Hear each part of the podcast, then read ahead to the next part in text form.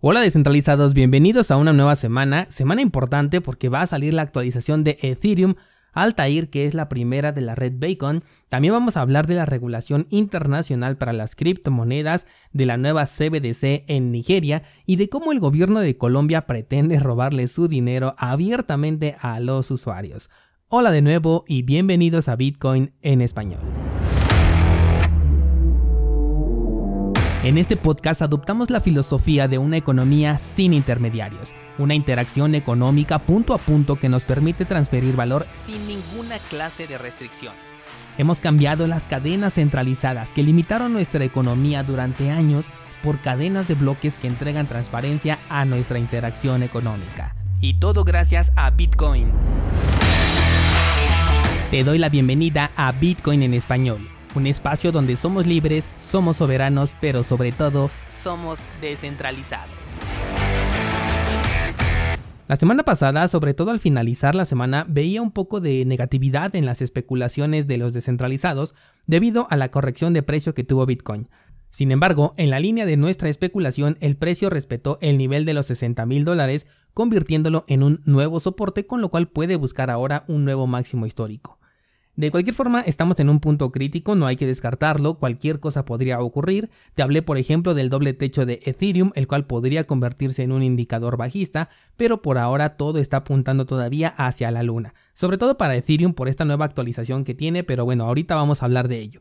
Por su parte, las altcoins ya se están también emparejando al movimiento que hizo Bitcoin la semana pasada. Vi por ahí a Solana, a Harmony One, que también es una de las que hablamos en la última sesión de Clubhouse, a la cual está yendo bastante bien. Y de hecho publiqué una idea trading en su momento allí en cursosbitcoin.com, la cual alcanzó uno de los puntos de compra que yo marqué ahí. Y en este momento ya tendríamos un 200% de rendimiento con esa idea trading. Y tan solo está 6 centavos por debajo del objetivo que hemos marcado ahí. Estas ideas se actualizan cada vez que veo una oportunidad de acuerdo a la estrategia que yo utilizo y recuerda que no son señales, sino son análisis personales que comparto contigo, pero que han dado muy buena respuesta la gran mayoría de ellas, por lo que te sugiero que las pases a revisar. cursosbitcoin.com diagonal ideas.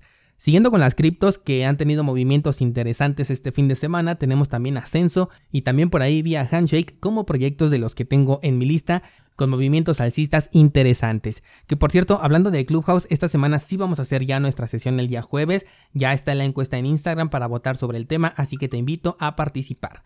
Mi postura en este momento continúa alcista, sobre todo después de ese soporte en los 60 mil dólares, recordando que cualquier cosa puede pasar en terreno cripto sin ninguna clase de anticipación. Vámonos con las noticias y de hecho considero que las de hoy específicamente tienen todas el mismo nivel de importancia, así que atención. Primero vamos a hablar de Nigeria, país en donde el presidente pretende introducir una CBDC, o sea, una criptomoneda nacional oficial para este país. De hecho, el propio banco publicó un documento donde expresan estar ya listos para implementar la e-Naira como moneda digital dentro del territorio. El proceso se está llevando a cabo sin ninguna clase de prisa y con la bandera de hacer las cosas bien y a la primera, en lugar de apresurarse a crear algo que después tengan que parchar. Lo que me parece interesante de esta nota es que Nigeria no es precisamente un país tan libre como podría pensarse, pues es uno de los países africanos en los que los ojos tanto de China como de Francia están vigilando. Y bueno, ya sabemos qué pensar cuando hablamos de China, y sobre todo porque la relación que tienen con el continente es de negocios por lo que el uso de una criptomoneda global como lo están definiendo ellos podría o bien congeniar con el objetivo que tiene China de este control y de un intercambio ya digital entre sus dos divisas, o bien podría jugar en su contra. En cambio, con Francia, el control que ejerce sobre África es más de explotación que de negocios como lo hace China. Por lo tanto, me parece muy interesante saber que Nigeria se quiere mover hacia una economía digital, que igual y haciendo un poco de teoría conspirativa podría incluso tratarse de una estrategia piloto por parte de esta trinidad de países, pero bueno, no lo sabemos y hay que ver también cómo van a reaccionar estos dos países ante las intenciones que tiene Nigeria. Vámonos a la siguiente nota y resulta que el Grupo de Acción Financiera Internacional, mejor conocido como GAFI, informó que ya tienen definidos los nuevos estándares regulatorios para Bitcoin, también para las criptomonedas y para los proyectos de servicios digitales que utilicen estos activos. Lo que destaca de estos nuevos estándares es la regla de viaje, la cual estipula que los exchanges y cualquier otro proveedor de activos digitales deberá de compartir información de los usuarios que tengan actividad superior a tan solo mil dólares. De esta forma, cualquier país puede llevar el registro de la actividad cripto de una persona dentro y fuera de su territorio. Y ojo con esto descentralizados que te voy a decir, la vigilancia va a aplicar para monedas estables, tokens NFT y también para proyectos DeFi, con lo cual me permito reafirmar lo que platicábamos el día de ayer sobre las monedas estables y cómo una simple orden que venga de un país se puede extender a todo el mundo gracias a una criptomoneda estable centralizada, así como también el hecho de que las DeFi están en la mira de los reguladores y lo están porque no son descentralizadas. La única traba a la que se enfrenta eh, de momento esta regulación es que atenta contra la privacidad de los usuarios. Sin embargo, eso es algo que a los reguladores no les importa en absoluto, por lo que seguramente solamente le van a cambiar por ahí alguna palabra, van a hacer algún desarrollo confuso o bien lo van a disimular de alguna u otra manera para que se pueda aplicar con el mínimo cambio pero con el mismo efecto. En este punto déjame aclarar que la GAFI solamente puede hacer recomendaciones, es decir, que no puede aprobar una ley ni tampoco obligar a que sean implementadas. Sin embargo, las recomendaciones que hace la GAFI son prácticamente siempre respetadas por todos los países con el fin de evitar problemas futuros como por ejemplo ser listado en una lista negra en la que ningún país quiere estar. Por ello, hay que tomar con seriedad esta recomendación que nos está brindando el GAFI y tomar conciencia también del gran problema que representa el que estemos acostumbrados a utilizar servicios centralizados y que sea una verdadera minoría la que utilice plataformas peer-to-peer sin registro o completamente descentralizadas.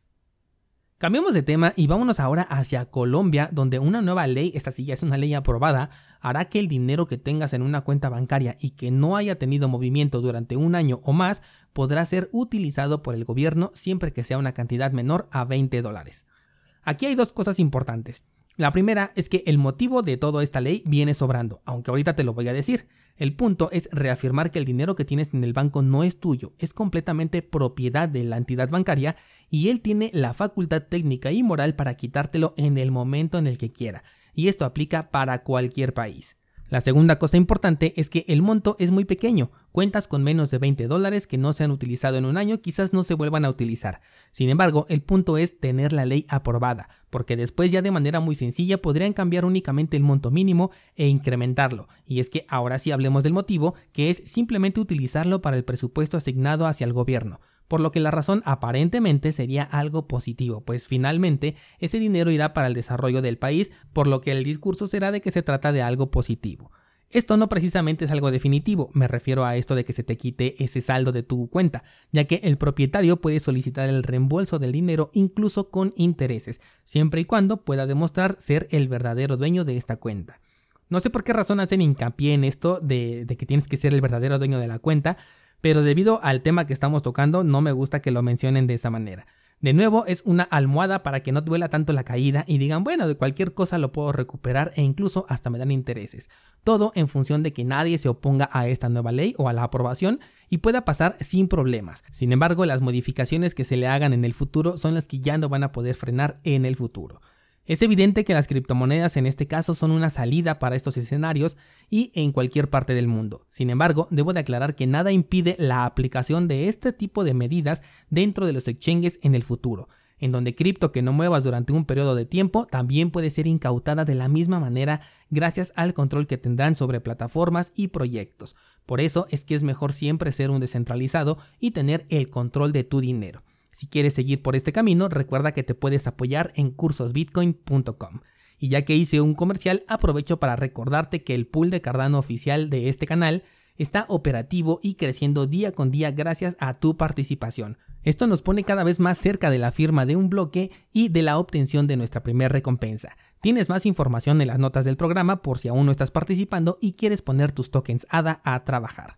Por último, déjame mencionarte que esta semana, específicamente el 27 de octubre, se activará la actualización Altair en la red de Ethereum, la primera actualización de la Bacon Chain camino a Ethereum 2.0 después de su salida en diciembre del 2020.